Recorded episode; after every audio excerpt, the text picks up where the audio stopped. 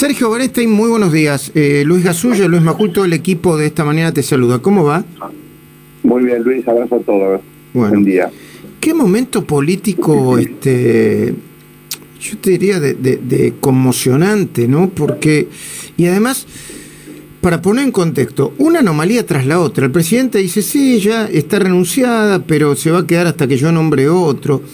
Hay una devaluación de, de, de su propio gabinete, y no sé si pensás vos igual, pero de la autoridad presidencial bastante acelerada, ¿no? en un momento, Luis, de aceleración de una crisis. La crisis política argentina eh, es permanente, no es transitoria.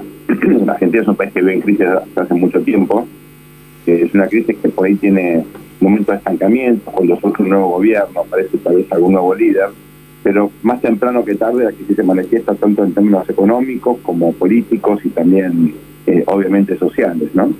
En este momento en particular lo que estamos viendo es que toda la postura inicial, ¿no? eh, electoral también en el primer año de gestión, o, casi primer año de gestión, del presidente Fernández, perfecto que buscaba superar la grieta, buscaba, eh, digamos, dejar atrás de la Argentina la confrontación, ¿no? Cosas que él todavía de tal, tanto dice, por ejemplo, en el contexto del Consejo Económico y Social. Bueno, todo eso, esa narrativa, digamos, de Alberto eh, más autónomo, bueno, dejó paso claramente a eh, un gobierno totalmente encolumnado con las prioridades de Cristina. Esto tiene que ver con el empeoramiento de las causas judiciales, por un lado, y también por el hecho de que el gobierno, la verdad que en estos 14 eh, eh, meses de gestión, bueno, no, no tuvo ningún logro importante, ¿no? sobre todo en materia sanitaria y económica. En ese contexto aparece un presidente dibujado, un presidente que no tiene un poder propio, excepto el formal, pero que en la realidad eh, encuentra un vacío generado por gobernadores, intendentes, sindicalistas, líderes de movimientos sociales, que está en la suya. Eh, y que lo dejan a él básicamente lidiando con la responsabilidad de gobernar un país justamente con otros atributos acotados de poder, ¿no? Mm. Entonces, es cierto, ve la palabra del presidente dibujada, ve gestos o actitudes muchas veces inentendibles, como por ejemplo ayer en el reportaje que le han hecho, em, el presidente en un momento empieza a especular con nombres de eventuales sucesores de los árboles, cosa que la verdad que no hemos visto nunca, como si fueran técnicos del equipo de fútbol, ¿no? Sí, además eh, como si, viste, parecía que está planteando un casting en vivo y, en directo, ¿no? Por televisión. Y a propósito del casting, lo, eh, digo, ¿están tirando esos nombres porque los quieren quemar? Porque, bueno, el, eh, la sucesora, el sucesor natural por escalafón de los cerdos, Juan Martín Mena, que es, lo voy a decir yo y me hago cargo, es uno de los grandes talibanes del tema judicial de Cristina. ¿eh? Apareció en las escuchas legales con Parrilli operando para salvar a Echegaray en, en, un juicio eh, por pedido de Parrilli. Aparece también como una especie de mandadero de Cristina para apretar jueces. O sea, sería una catástrofe eso, pero al mismo tiempo lo ponen a Soria como si quisieran distraer y a Ramiro Gutiérrez como, como... Bueno, no entiendo cuál es ese juego de nombres. ¿Vos lo entendés, Sergio? No, yo creo que no hay un consenso dentro del gobierno. Eh, ni siquiera creo que haya una decisión clara por parte del kirchnerismo. Eh, lo de Mena, digamos, sería directamente una declaración de guerra a la justicia, ¿no? Eh, ten en cuenta, Luis, que él es el, el autor del memorándum de entendimiento con Irán que es una de las causas que preocupa a Cristina. Sí, sí. y eh, entre otras cosas, digamos, los perfiles de Mena, de Gutiérrez o del propio Soria son efectivamente muy diferentes, ¿no? Ahora, en este contexto de confrontación aguda que eh, el gobierno quiere iniciar de cara a este conflicto que tiene Cristina con la justicia, que es un, un conflicto político, no es una cuestión jurídica, el alegato de Cristina la semana pasada fue estrictamente político, eh, bueno, claramente lo pone el presidente en una situación recontra incómoda, porque él en este contexto está efectivamente tratando de consolidar el apoyo de los sectores más duros del kirchnerismo, que uno puede, midiéndolo con precisión, con las dificultades que esto en general eh, tiene, todas las características la metodología, puede ser un un 30%, digamos, del electorado, no de la sociedad argentina, sí del electorado, que es mucho y es poco al mismo tiempo. Claro, de cara del proceso electoral, eso le genera al presidente un, digamos, un dilema no menor, ¿verdad? Porque con ese porcentaje, con un poquito más que pueda sacar, pierde las elecciones. Claro. Y eso se explica, Luis. Porque... O sea, eh, a ver, eh, perdón, perdón, Sergio, a ver si entendí bien. Vos decís que, eh, a ver, el cristinismo, lo que se conoce como el cristinismo, Cristina, el Instituto Patria, lo empujan hacia, hacia el extremo y no hacia el centro. ¿Y eso le puede costar muchos votos más allá de la pérdida de autoridad presidencial? Bueno, si uno mira, por ejemplo, situaciones similares de radicalización del kirchnerismo en el 2008, después del conflicto con el campo, en el 2009 sacó 31% de los votos. Y cuando uno mira también el proyecto Vamos por Todo, democratización de la justicia, etcétera, memorándum de entendimiento con Irán, en el 2013 también sacó algo parecido. Es decir, cuando Cristina se radicaliza, ella consolida su base de apoyo, pero pierde las elecciones. Entonces, para el presidente Fernández, imagínate, con ya un gobierno debilitado, sin ningún éxito de gestión, desdibujado desde el punto de vista de su liderazgo, encima la perspectiva de una derrota electoral, no digo que esto vaya a ocurrir, digo que puede ocurrir, como consecuencia de una radicalización de su política, fundamentalmente en materia judicial, en, cuestiones como la lucha contra la corrupción, más el desgaste de los vacuna gay, de los deals infran, el aumento de la inseguridad, la inflación que no baja.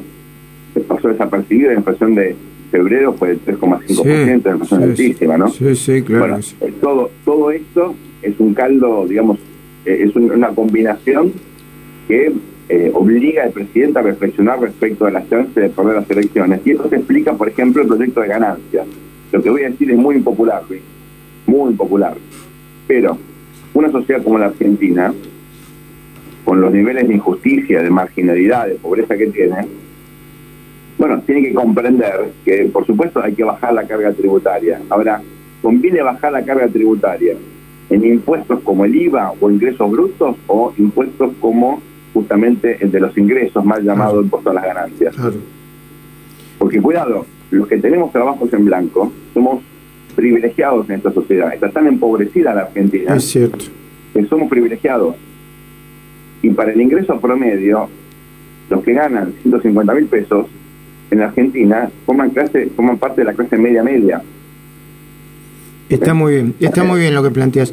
Eh, Sergio, eh, viste que el gobierno de alguna manera festejó y metió en el contexto del lawfare eh, la anulación de las condenas de Lula por corrupción, que lo habilitaría, yo creo que no está tan claro eso, pero que lo habilitaría, dicen, a ser candidato. Bueno, a ver, yo creo que eh, no soy especialista en el caso Lavallato, he seguido con enorme interés todo ese proceso y vos sabés, Luis, que desde el comienzo hubo voces muy críticas, muy críticas, de la investigación que llevó adelante en todo el momento el juez eh, Sergio Moro. Porque eh, incluso académicos y profesionales de las leyes muy moderados de Brasil cuestionaban la forma en la cual se utilizaban, por ejemplo, la figura de la delación premiada y también cuestionaban algunos procedimientos que, según ellos, iban a generar efectivamente una anulación del proceso que fue lo que pasó. Entonces, hay evidencia de que esto es así. Hay mails entre el juez Moro y los fiscales. Hay eh, una cantidad de, digamos, elementos que por lo menos permiten que los especialistas crean que esto es una decisión correcta. Esto no quiere decir que en la Argentina pase lo mismo, o que en otros países donde se investigan hechos de corrupción o cuestiones polémicas que involucran a líderes Em, que ocuparon eh, responsabilidades importantes, como ocurre, por ejemplo, ¿no? con Uribe en Colombia, o ocurrió con Fujimori en Perú, o va a ocurrir con Trump en los Estados Unidos, no quiere decir que todo sea lo mismo. Que haya habido irregularidades o una justicia que no fue imparcial en Brasil, no significa que en Argentina pase lo mismo. Claro. Sergio, buen día. Hay que, hay que, probar eso. Y hasta ahora no hay ninguna evidencia porque no hubo una condena a Cristina en absoluto. Sergio, buen día. Luis Gasulla te saluda. Eh, a, propósito, a, propósito, de, del lawfare que, que, mencionaban y que, y que eh, también eh, se habla en América Latina y que Cristina mezcla con, con lo que pasa con Lula da Silva, ¿hay, ¿se puede enlazar que los tres ministros, si se termina yendo los sardos, que los tres ministros que se fueron eran del riñón de Alberto Fernández y que cada vez queda más eh, presente Cristina Fernández de Kirchner. Mm, mm, a ver, estamos hablando de dos ministros idos en menos de un mes.